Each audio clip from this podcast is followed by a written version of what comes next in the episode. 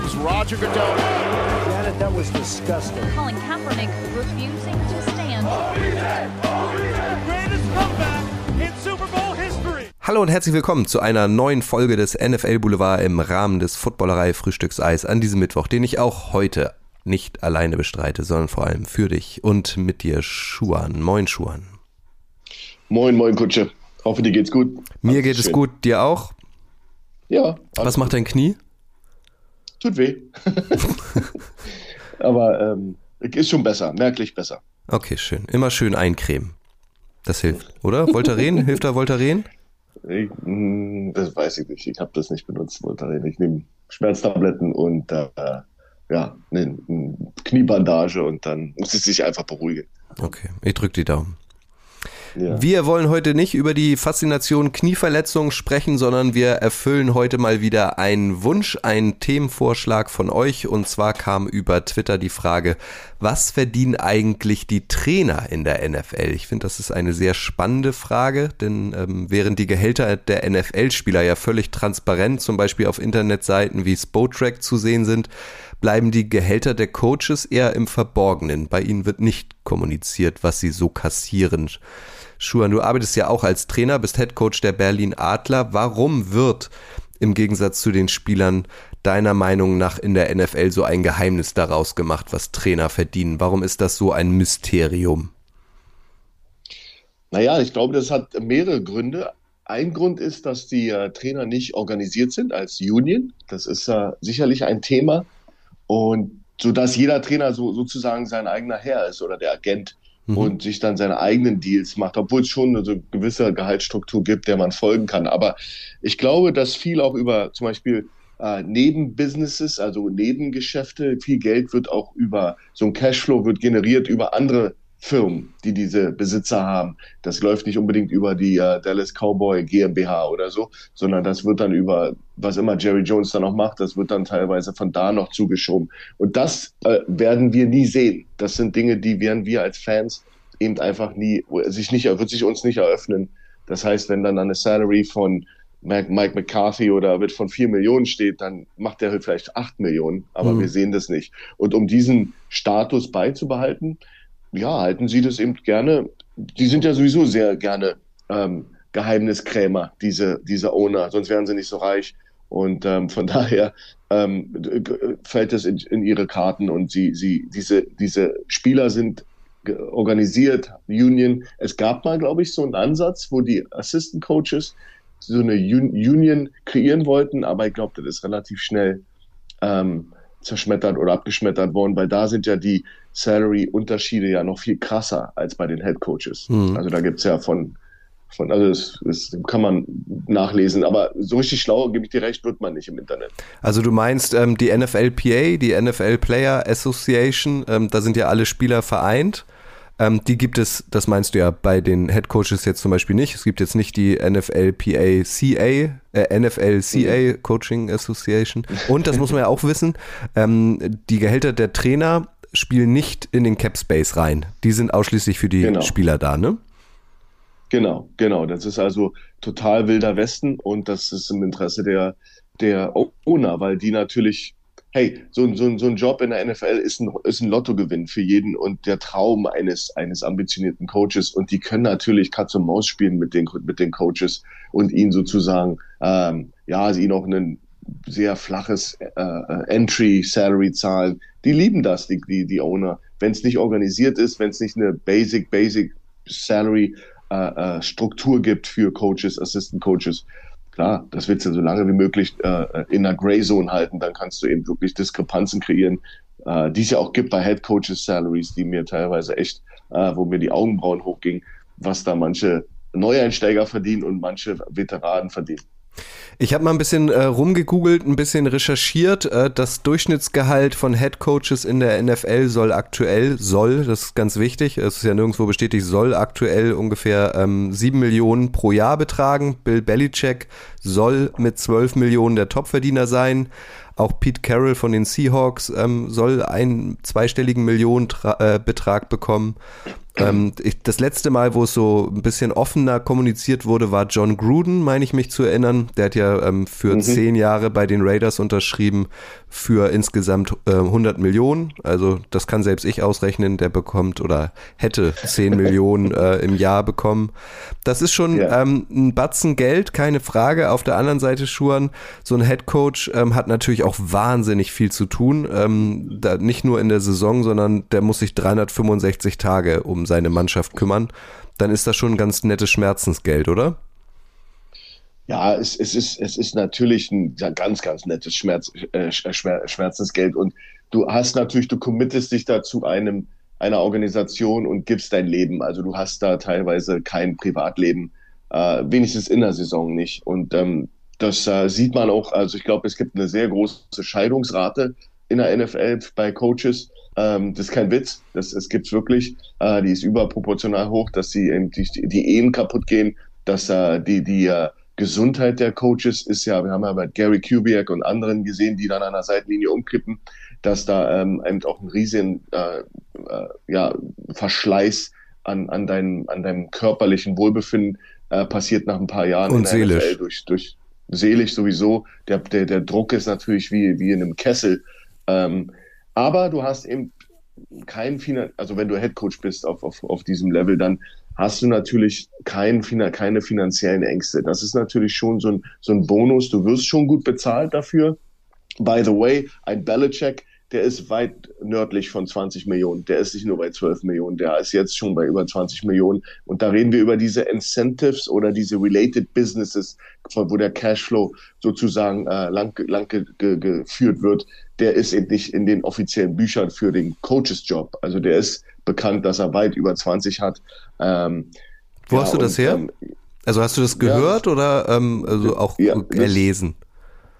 Nee, ja, das, hat, das habe ich erlesen und, äh, und, und gehört. Das ist äh, von mehreren äh, ähm, Insidern ist das bekannt. Also das ist, äh, ist aber auch normal im Sportbusiness. Also du hast ja, du hast ja ähm, ein, ein, ein, ähm, ein äh, äh, wie heißt der von Liverpool, der Coach, der, Klopp. der, ähm, der Klopp, der wird ja auch, der kriegt seine Coaches Salary, aber dann gibt's ja Incentives. Und das ist ja, es sind diese extra Sachen, die er noch bekommt. Und dann boosten die natürlich damit ihr Gehalt. Der ist ja So ein Super Bowl-Sieg zum Beispiel, meinst du? Oder Erreichen Genau, der Playoffs so Super oder? Bowl-Sieg.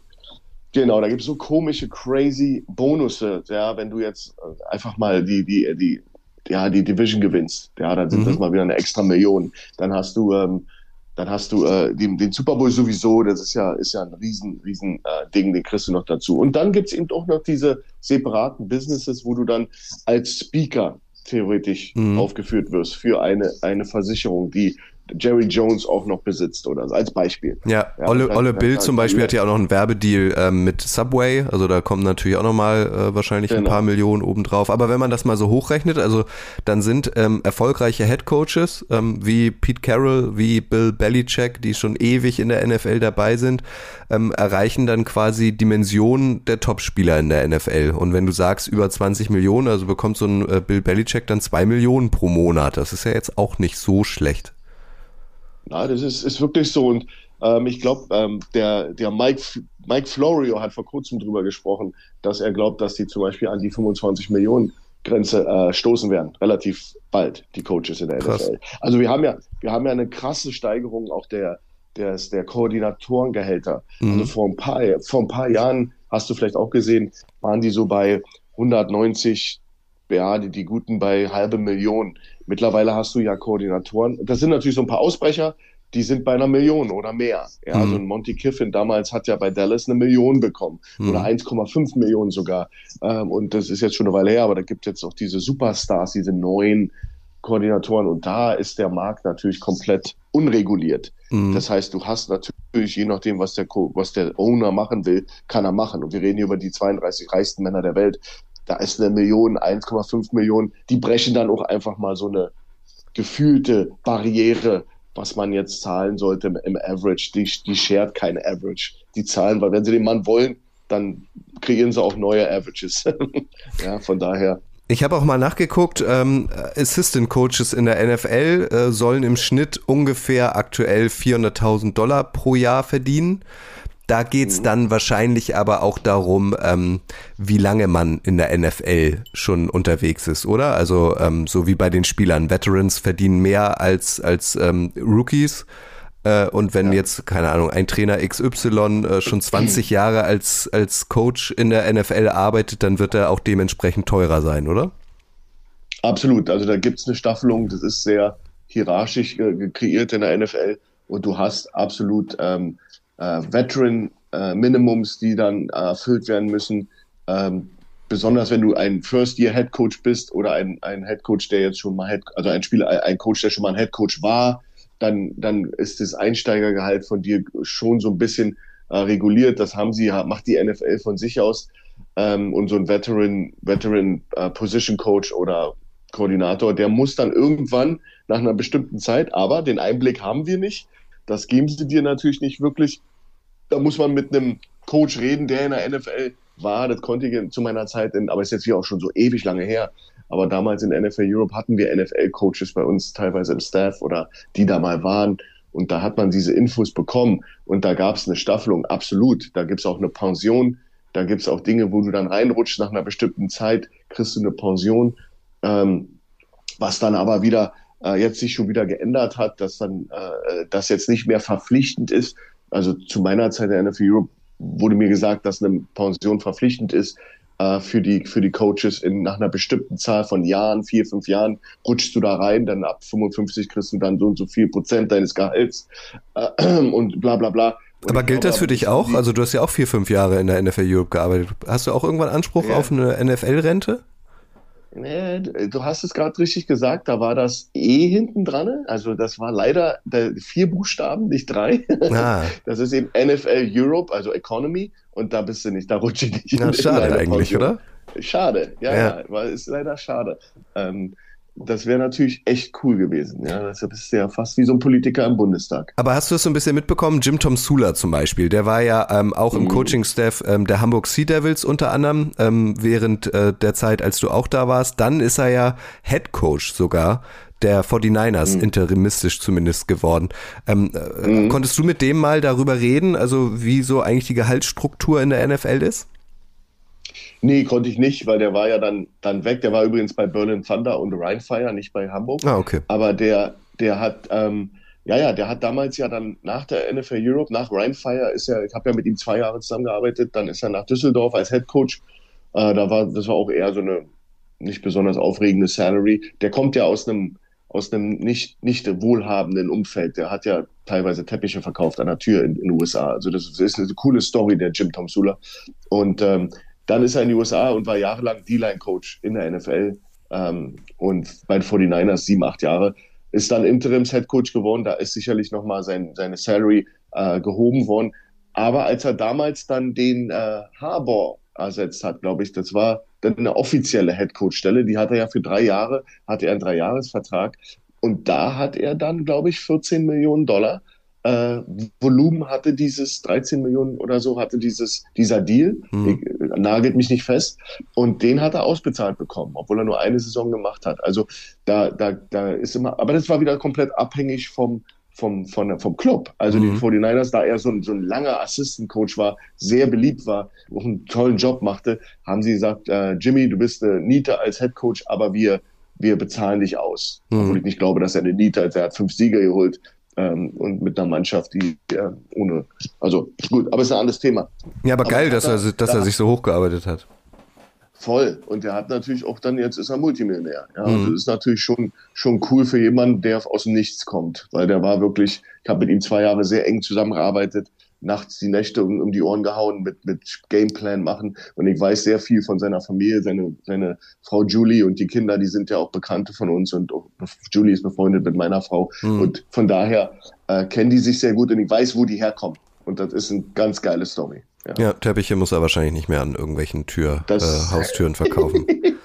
Also wir halten fest, ein Head Coach verdient äh, logischerweise am meisten, wahrscheinlich gefolgt von den beiden äh, Koordinatoren, dem Defensive und dem Offensive Coordinator. Was mich nochmal interessieren würde, äh, Schuan, wie ist es mit den Positionen darunter? Also es gibt ja auch individuelle Coaches für die O-Line und für die Inside Linebacker, für die Cornerbacks, für die Special Teams und so weiter. Ähm, meinst du, nehmen wir mal an, es gibt einen ähm, Inside Linebacker Coach bei den Cowboys von mir aus im vierten Jahr und es gibt einen O O-Line-Coach im vierten NFL-Jahr bei den Cowboys. Werden die gleich viel verdienen oder wird das so ähm, positionell quasi auch nochmal unterschiedlich gerankt, weil die O-Line vielleicht wichtiger ist als Linebacker oder andersrum? Ich glaube, das ist, ist total abhängig vom, vom Kandidaten, der da kommt. Also das kommt drauf an, war der mal Head Coach im College? Ist es ein Veteran? Ist es jemand, der jetzt ein Frischling, der jetzt sein, sein äh, neue, so eine Entry-Position in der NFL hat und seine Karriere beginnt, ehemaliger Spieler, der jetzt reinrutscht in die NFL? Das sind alles Faktoren, glaube ich, die, ja, wie gesagt, die Owner selbstständig entscheiden können. Also da gibt's kein, kein, keine Regelung. Das heißt, so ein so ein, äh, so ein Team, muss ich dir leider sagen, wie die Jacksonville Jaguars sind eben notorisch bekannt, dass sie nichts zahlen ja, an, an die Assistant Coaches. Und dann hast du so ein Team wie, weiß ich nicht, da gibt's andere Teams, die, wo du dich wunderst, dass die dann so viel Kohle raushauen. Äh, wer war denn das? Das waren, glaube ich, die, ah, ich habe das vergessen leider. Das war ein Team, die Bears oder so, jemand, der, nicht die Bears, die, ich habe vergessen, ein Team haut eben auch richtig viel Geld raus. Okay. Ähm, und da wundert man sich eben, ja, aber das ist eben, ist eben immer, immer relativ. Du hast eben auch diese, diese Coaching-Staff-Sizes, also die Größe der Coaching-Staff sind ja auch nicht reglementiert. Das mhm. heißt, Teams haben manchmal zwölf Coaches, manche haben, es geht bis zu 28 Staff-Mitglieder, 30 Staff-Mitglieder. Also das ist immer unterschiedlich. In Dallas, glaube ich mal, klar gibt es eine Gewichtung. So ein O-Line-Coach, das wird sicherlich ein Veteran sein. Das ist eine der, der Key-Positionen im Football, die, da, wo man darauf achtet, dass da ein guter Coach ist, ein erfahrener Coach. Und da glaube ich, ist die, ist die uh, Salary Range ziemlich hoch äh, so ein Inside Linebacker Coach oder Assistant Coach, das sind meistens Leute, die kommen ähm, als Quereinsteiger vom, vom, vom, als Spieler selber dazu. Ich glaube, die werden da gar nicht so viel, so viel verdienen. Also vielleicht 150, 200.000, 300.000. Vielleicht gibt's jetzt so eine, so eine, so ein, für Spieler, die lange gespielt haben, auch so eine Veteran, Veteran-Klausel. Aber du musst mal bedenken, die zahlen ungefähr ja, im Average, was, was wären die Zahlen? 40 Prozent Steuern, 37 Prozent Steuern in den USA auf das alles da ist dann bei einem 150.000, 200.000, da ist dann, ja, ist ärgerlich, da ist nicht mehr viel übrig dann. Ja, für diesen Job, der ja knochenhart ist. Ein bisschen unangenehm finde ich, dass meine Jaguars so geizig, so knauserig sind. Auf der anderen Seite ist natürlich der Steuersatz in Florida besser als in anderen Bundesstaaten. Siehst. Genau, aber, aber so ein Wes Welker zum Beispiel, über den haben wir ja vor kurzem auch in der Live-Sendung am Montag gesprochen, war Receiver-Coach bei den 49ers ähm, und ist jetzt ähm, nochmal gewechselt, ähm, mitgegangen äh, zu den Dolphins ähm, mit äh, McDaniel, den neuen, neuen Head Coach. Wes Welker wird ja oder war ja ein, ein, ein, ein guter Receiver. Ähm, unter anderem bei den Patriots gespielt, auch Super Bowl gewonnen. Der wird jetzt Coach. Der hat vorher Millionen verdient. Meinst du, so einer ähm, dadurch, dass er neu einsteigt, sich erst beweisen muss, ähm, geht er mit 250.000 Dollar im Jahr raus. Also für uns viel Geld, keine Frage, aber der hat halt vorher Millionen verdient und wie du sagst, hat wahrscheinlich Absolut. einen größeren zeitlichen Aufwand als als Spieler. Oh ja, oh ja, das ist ein, das ist Coaches Life ist brutal. Das musst du vorher wissen. Auch wenn du es ernsthaft in Europa betreibst, ist es brutal. Also das, das unterschätzen die Leute einfach, wenn du es ernsthaft machst. Ähm, ja, ich glaube ganz, ganz sicher, dass Wes Welker nicht, nicht mehr als, als ein Average Assistant Coaches Salary macht. Den, das ist vollkommen unerheblich, was er vorher verdient, verdient hat als Spieler. Das ist neu, der ist ein Newbie. Das ist nochmal, es ist keine Garantie als guter Spieler, dass du auch ein guter Coach bist. Das haben wir ja letztes, letztes Mal bei Icing the Kicker besprochen, dass das natürlich für mich, das steht in gar keinem Verhältnis. Also du hast, ich habe sehr viele gute Spieler gesehen, die gescheitert sind als Coaches, weil sie einfach nicht, nicht äh, verstehen konnten, dass anderen Spielern das schwerfällt, was sie als Superstars konnten äh, im Schlaf. Also das ist, äh, du musst wie ein Lehrer, du bist ein Lehrer, du musst die Informationen transportieren können, du musst Wege finden, äh, die Leute auszubilden. Das ist ja auch eine, eine Kunst. Lehrer sein ist ja auch eine Kunst. Du musst es ja auch können, kommunikativ sein. Pff, äh, Kutsche, gibt so viele Spieler, die sind Hirnis, die das überhaupt nicht können. Die sind aber einfach super, super Athleten. Hm. Jetzt, ohne jetzt Wes Welker zu NATO, der ist bestimmt ein toller Kommunikator und der wird auch einen guten Job machen. Aber ich glaube, also ich weiß, dass der garantiert nicht einen Bonus kriegt und noch mehr Geld, weil er jetzt Wes Welker ist als Spieler. Hm. Das interessiert die Owner nicht. Ja, krass. Der will coachen, ja. Und dann wird er sein, da muss er sich ein, einordnen, wo alle anderen sind. Eine andere Frage, äh, die uns auch erreicht hat, äh, dieses Thema haben wir mal gestriffen, als wir eine Boulevard-Folge über Mike Rabel gemacht haben, dem Head Coach der Tennessee Titans. Falls ihr die noch nicht gehört habt, findet ihr in der Playlist beim Podcast-Dealer eures Vertrauens. Da ging es darum, um mal bei Wes Welker zu bleiben, wie ähm, gelingt denn eigentlich ähm, der Schritt als Trainer in die NFL? Also wir kennen es aus Deutschland, du brauchst für alles irgendeine Trainerlizenz. Ist es in der NFL auch so, dass so ein Wes Welker dann sagt, okay, ich bin jetzt nicht mehr aktiv, ich möchte jetzt Trainer werden, ich melde mich bei dem und dem Seminar an und bei dem und dem Kurs und mache den und den Schein oder läuft das ausschließlich alles über Vitamin B? Alle, das ist, ist alles Vitamin B. Es gibt keine Lizenzierung wie in Deutschland zum Beispiel. Äh, das ist alles, das ist alles ein europäisches äh, Vereinssystem, äh, was ja auch gut ist. Und da gibt es eben äh, Lizenzierungen und Lehrgänge. Das gibt es in den USA nicht. Da gibt es zwar die Coaches Convention, wo du hingehen kannst und äh, networken kannst, am Ende, am, aber am Ende des Tages ist es deine Connections, die du hast in diese Coaches, äh, ähm, Coaches-Sphäre, wo die Leute sind, die, die eben die Triggermänner, die die Jobs vergeben. Und das sind nun mal die Head Coaches. Und wenn du selbst unter einem gespielt hast oder den immer schon gemocht hast, dich, der dich noch aus dem College kennt, dann das ist ein ganz dolles Vitamin B-Ding. Also das, und weil du Mike Vrabel ansprichst, der hat ja auch als Quereinsteiger, der war ja auch ein sehr guter Spieler, das wissen ja die meisten bei Patriots. Dann ist er ja direkt bei Ohio State äh, da in, in, im College-Bereich äh, ähm, aktiv geworden. Der hatte ja eine relativ kurze Coaches-Vita, eine gute, aber relativ Coach im Vergleich zu manchen anderen, als er dann Head Coach wurde. Und so ein bisschen siehst du das auch an seiner Payscale. Also der ist ja bei drei Millionen oder vier Millionen. Ich weiß nicht, ist jetzt die, wie gesagt, wir kriegen ja die Infos nicht so richtig, aber Mike Vrabel zum Beispiel ist am Ende der Payscale der Head Coaches in der NFL. Das mhm. ist jemand, der, der, der sehr weit unten ist in der Liste.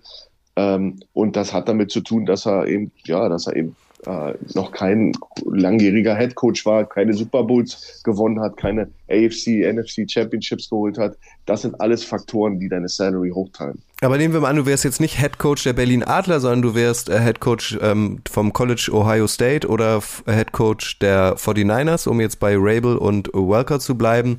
Und dann klopfen die beiden Jungs bei dir an. Hey, Schuan, du, du weißt ja, wir waren ganz gute Spieler, wir haben das Spiel einigermaßen verstanden, wir wollen bei dir als Trainer arbeiten. Wie prüfst du die dann?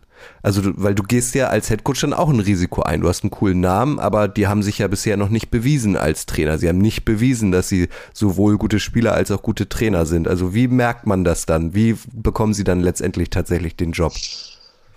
Ich glaube, ich glaube so, so auf diese, auf der Basis, man, man kennt sich nicht, man probiert es mal einfach, wird es gar nicht sein ein, ein, äh, Vrabel ist ja auch ein, ich glaube, ein ehemaliger Spieler bei, bei Ohio State gewesen äh, und oder auf jeden Fall kannte der Urban Meyer. Und das waren jetzt natürlich Sachen, die, die, man kennt sich, also die gehen ja lange zurück.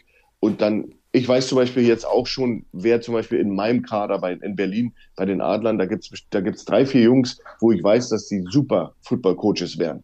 Einfach weil ich sie beobachte, weil ich weiß, wie sie in den Meetings sich geben, weil ich weiß, was das für uh, Student of the Game sind, äh, wie sie sich mit der Materie beschäftigen. Und das sieht man. Und ich denke mal, so ein Mann wie Rabel war, das war ein, ein Karriereziel von ihm, mal Coach zu werden. Das hat er sicherlich relativ früh kommuniziert, auch nach meiner aktiven Karriere möchte ich Coach werden. Und dann wird man networken. Und, die, nochmal, ich denke mal, die kannten sich schon länger als aus Spieltagen, aus, als er recruited wurde. Das geht ja zurück bis in den Highschool-Football. Die kennen sich teilweise 10, 15 Jahre ähm, und dann fällt es einem Coach schwer, äh, leicht, den anzuheuern. Wenn jemand nicht wirklich Talent hat und nicht wirklich der Coach dann glaubt, dann würde er ihn auch nicht anheuern im College. Also das, das, ist sicherlich ein Wes Welker wird, wird bestimmt bestimmte äh, Dinge machen, in der Vergangenheit gemacht haben, wie das Spiel lernen, ähm, sich in den Meetings äh, ähm, äh, artikulieren, äh, dass, dass da schon jemand gesehen hat, dass der Potenzial hat. Also so ein, so ein komplette Niete, der nicht mal den Mund aufkriegt, der die Zunge nicht durch den Zoll bekommen hat, der wird, der wird nicht da äh, äh, in den Coaches-Bereich rutschen. Das war witzig. In der NFL Europe hatten wir sehr junge äh, NFL, ehemalige NFL-Spieler, die wurden immer von der Liga in die NFL Europe geschickt damals. Und denen musste teilweise der Arm auf dem Rücken umgedreht werden, dass sie nach Europa kommen und coachen. Die wollten überhaupt nicht coachen. Mhm. Also das war ganz interessant zu sehen, dass da, dass da eigentlich so von der Liga dieser Push auch Minority, Minority Coaches in die Liga als Coach, also, also in die NFL Europe zu schieben, dass die mal diese Profession, diesen Job lernen, Und es war so witzig zu sehen, wie ein Großteil der Jungs, also in meinen Gesprächen auch gesagt haben, ja, sie machen das jetzt, um Europa zu sehen, aber sie werden nicht Coach, sie haben gar keinen Bock darauf. Wo kann man Also, hier feiern? Das ist, ja, ja, das war dann, der Club war dann wichtiger. Okay.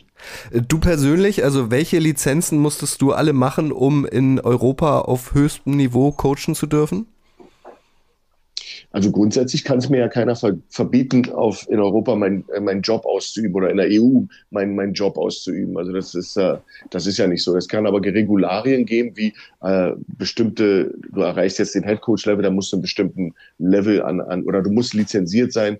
Aber das äh, ist ein bisschen schwierig umzusetzen wegen dem äh, ja, Arbeitsrecht in der EU und so. Aber ich hatte zum Beispiel zu Beginn gar keine Lizenz. Also ich habe die dann nach, nach einer Weile dann meine C-Lizenz gemacht, bin jetzt B-Lizenzler, ähm, habe es dann zeitlich einfach nicht geschafft, eine A-Lizenz zu machen. War schon immer so ein bisschen, was ich machen wollte. Aber zu der Zeit damals, wo es interessant gewesen wäre, wären diese, diese Kurse für die A-Lizenz in den USA gewesen. Da hätte man eine Reise in die USA machen müssen. Das war damals so.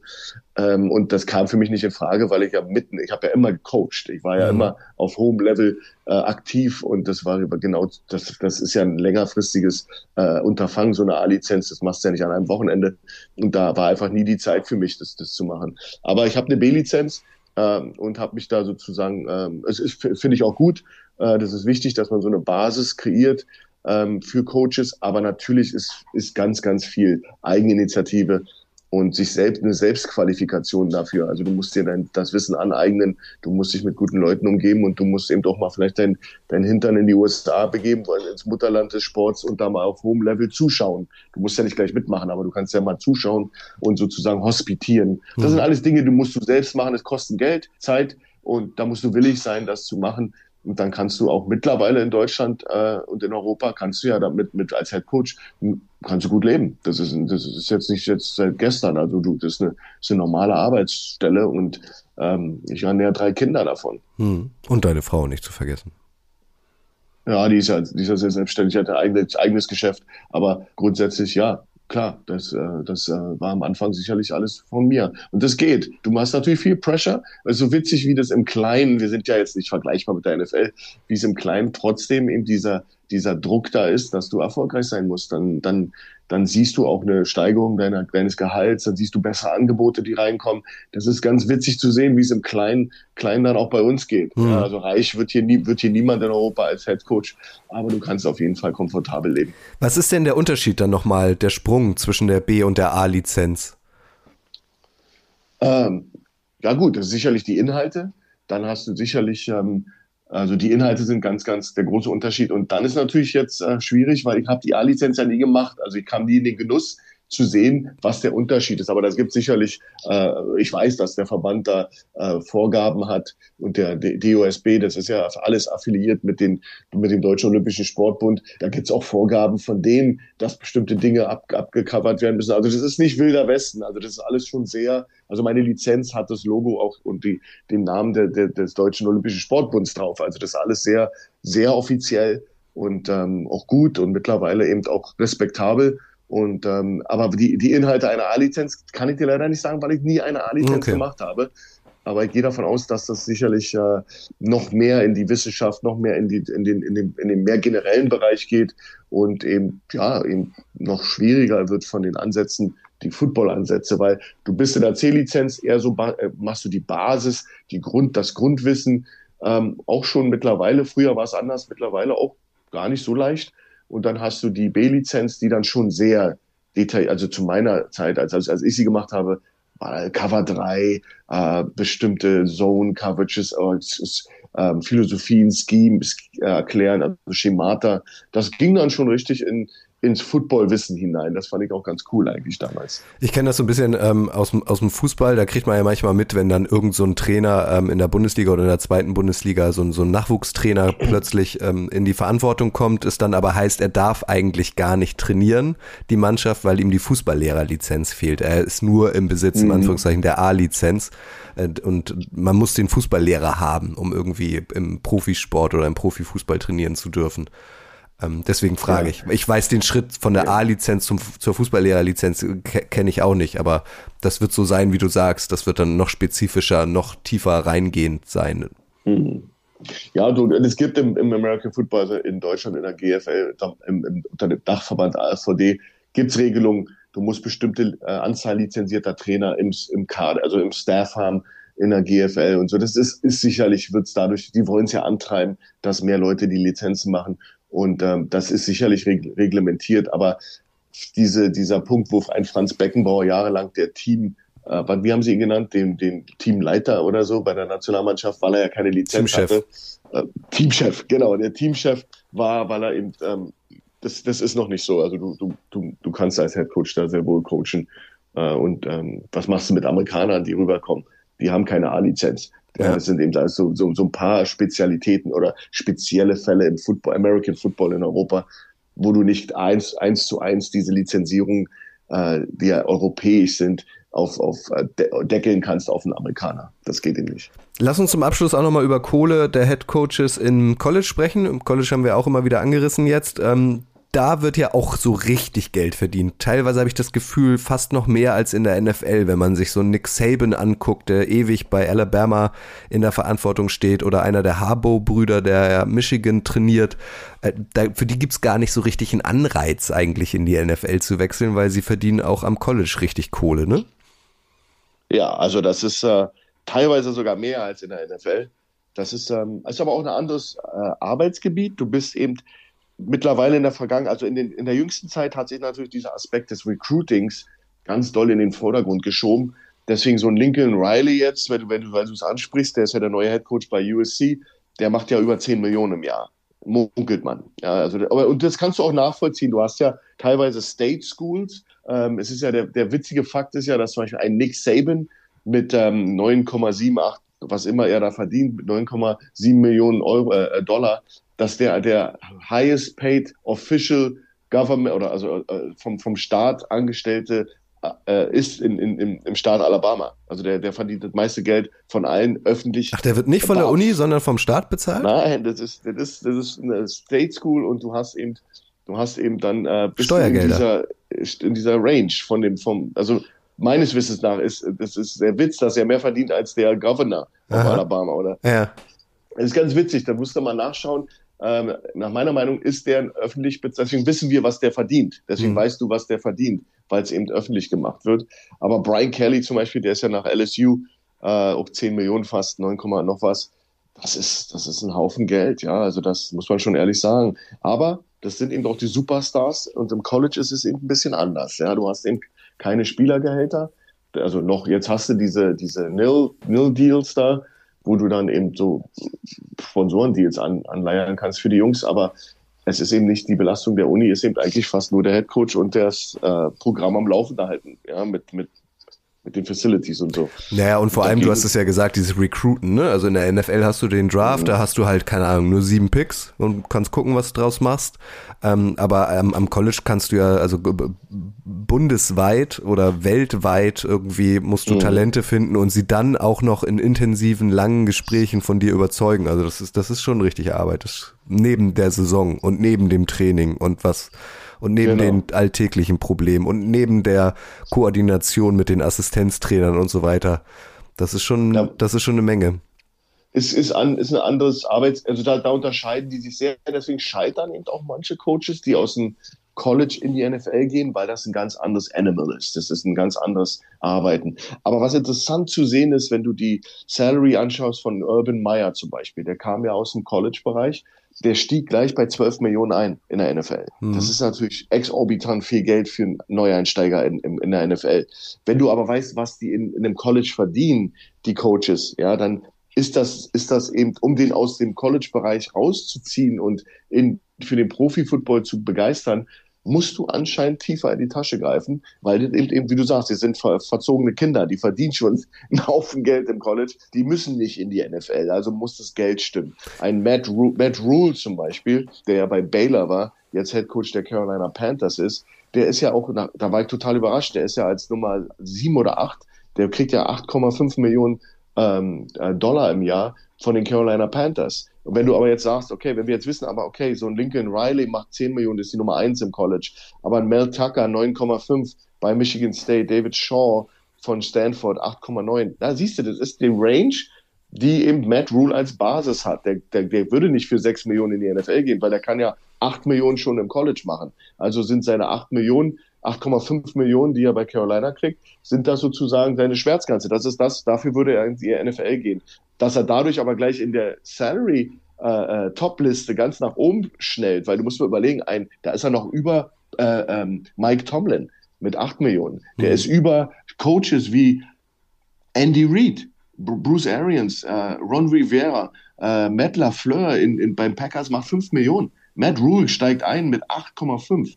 Du siehst also, das sind diese, diese College-Leute rutschen, die, die werden richtig recruited von den Ownern.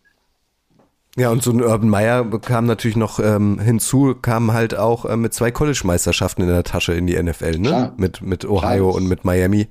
Das macht es natürlich ja. auch nochmal teurer. Das ist pures Geld, Cash. Damit, das ist wie ein Super Bowl-Gewinn, dich in die, in die höheren Sphären in der NFL pusht. Deswegen ist ein äh, Bill Belichick eben da, wo er ist. Undisputed Number One in Salary in der NFL weil er 6, 7 NFL äh, Super Bowl, oder wie viele Teilnahmen er hatte am Super Bowl und davon dann den Haus die 6 gewonnen hat. Deswegen ist er eben jemand, der, der, das ist pures Geld. Das alles äh, ist wie ein, wie ein, wie ein äh, Recommendation, wie ein, wie ein Brief, ein Brief von irgendeinem tollen Coach, der sagt, dass du gut bist. Das ist so ein Super Bowl-Ding, ja, das ist immer extra Cash. Jetzt mal weg Aber du würdest dich wundern, was, was ja. die Coaches da teilweise in der NFL äh, ähm, verdienen, so Neueinsteiger. Cliff Kingsbury, Robert Saleh, fünf Millionen sind die eingestiegen und dann hast du, hast du Leute wie äh, äh Carl Shannon, da war ich geschockt, 3,5 Millionen beim 49ers. Was ist mit dem los? Ja, brauchst du nicht? Das ist ja, du musst also, das ist echt interessant. Mike Vrabel, drei Millionen. Ja, aber wie gesagt, das sind keine, wir wissen nicht, ob die Zahlen aktuell sind und sich das geändert hat, aber ich glaube, das bewegt sich alles in, in Relation zueinander. Ja, auf jeden Fall sehr interessant und ähm, wir haben eine Menge gelernt. Mich würde zum Abschluss noch eine persönliche Frage interessieren. Ähm, wenn du jetzt ein Angebot von einem College aus ähm, den USA bekommen würdest für eine ähm, interessante Coachingstelle, würdest du es machen? Oder ähm, würdest du sagen, nee, mittlerweile, wie du sagst, drei Kinder und so weiter, das wird zu viel verändern? Oder ist das doch noch so ein heimlicher Traum? Oder ein NFL-Team ruft dich an? Würdest du, würdest du lange überlegen? Also NFL wäre sicherlich ein Thema. College Football ist mittlerweile zu so einem Recruiting-Zirkus geworden, dass das für mich nicht mehr interessant wäre. Das ist nicht, nicht Coaching, das ist wirklich nur noch Recruiting, Recruiting, Recruiting und da musst du für geboren sein. Das hat mich schon, ich war ja im College drei Jahre, ja, Dritt, äh, Division 3 und nicht, nicht auf dem höchsten Level, aber wir sind auch Upstate New York Recruiting gegangen. Ich war, ich war in, in, in, in High Schools, ich habe das gemacht und das hat mir überhaupt nicht gefallen. Das war in der Off-Season nach der Saison war das eben so diese Open Houses bei irgendwelchen Unis und äh, äh, Highschools mit Kindern, die nicht wirklich da sein wollen.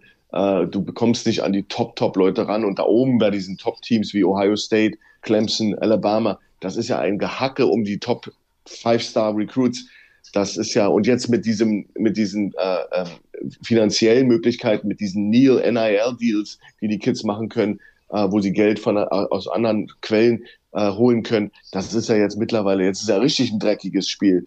Jetzt werden ja da Millionen, die kriegen ja Millionen Deals. Ich habe gerade ein Kid gesehen, was ein Lamborghini-Deal. Das habe ich auch gesehen. Hat. Krass, oder? Ja, krasse Sache. Da musste ich ja. zweimal hingucken. Ja, du bist College-Spieler und hast jetzt einen Deal mit Lamborghini. Krass.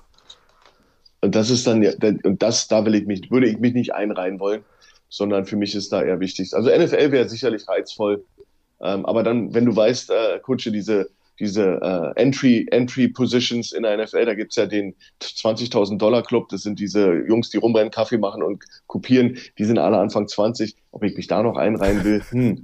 Ja, bisschen, Außerdem mit deinem schwierig. Knie kommst du im Moment eh nicht in den Lamborghini rein. genau, das müsste ich vorher machen lassen. Ja. Genau. Aber es ist ein Traum, klar, war, war, war immer ein Traum. Und äh, ist aber, man muss ja irgendwann wird man auch realistisch und meine Familie aus Deutschland. Ich habe einen guten Job. Ich, mhm. ich, mache, ich bin in einem, ich weiß, dass ich in einer Nische bin, dass das nicht viele machen können, was, was ich mache und auf dem Level und da, dafür werde ich gut bezahlt und deswegen muss da echt, müsste dann schon was passieren, dass ich das, dass ich meine Familie erstmal alleine lasse, darüber gehe und in diesen Grinder reingehe, den, diesen Meat Grinder NFL, das ist, das müsste gut bezahlt sein. Schuan, vielen, vielen Dank. Das hat sehr viel Spaß gemacht, ähm, mich mit dir darüber auszutauschen, auch wenn ähm, ja es gibt keine offiziellen Zahlen gibt, es jetzt keine Internetseite gibt, wo es alles dokumentiert ist wie auf Spotrack ähm, für Trainer. Wer äh, Schuhan nicht nur hören will, sondern live in Aktion am Seitenrand, so bei, soweit es sein Knie denn zulässt, äh, sehen möchte, jetzt am kommenden Wochenende ist Saisonstart für dich und die Berlin Adler. Head Coach, es geht gleich los mit einem Derby gegen die Rebels. Sag doch nochmal das genaue Datum und Kickoff-Zeit, ähm, falls Leute Genau. da spontan vorbeikommen wollen. Genau, ist nicht dieses Wochenende, ist am 22. Also das ist, äh, wir haben noch eine Woche dazwischen, aber wir, wir, ähm, ähm, ja, wir spielen gegen die Rebels im Mommsenstadion in Berlin und ähm, ich glaube Kickoff ist 16 Uhr und ja, das ist dann sozusagen der Startschuss zu einer neuen Ära, äh, zwei Berliner Teams in der, in der GFL und wie früher, da, da ja, kloppen wir uns gegenseitig auf dem Feld um die Ehre. Ja, da könnt ihr dann auch genau hingucken, ob vielleicht irgendwelche Recruiter aus der NFL da sind und Schuhan ganz genau beobachten, um dich doch noch rüber zu locken. Ja, vielleicht, vielleicht klappt's ja. Du musst halt tief in die Tasche greifen. Ja, absolut.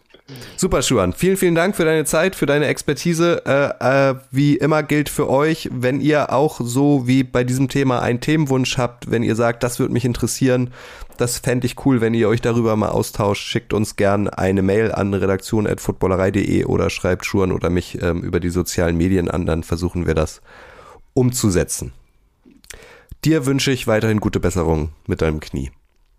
Alles klar. Vielen Dank, Kutsche. Danke, Schuhan, und an euch. Bleibt gesund. Tschüss. Arrest warrant, Aaron Hernandez. Here comes Roger Goodell.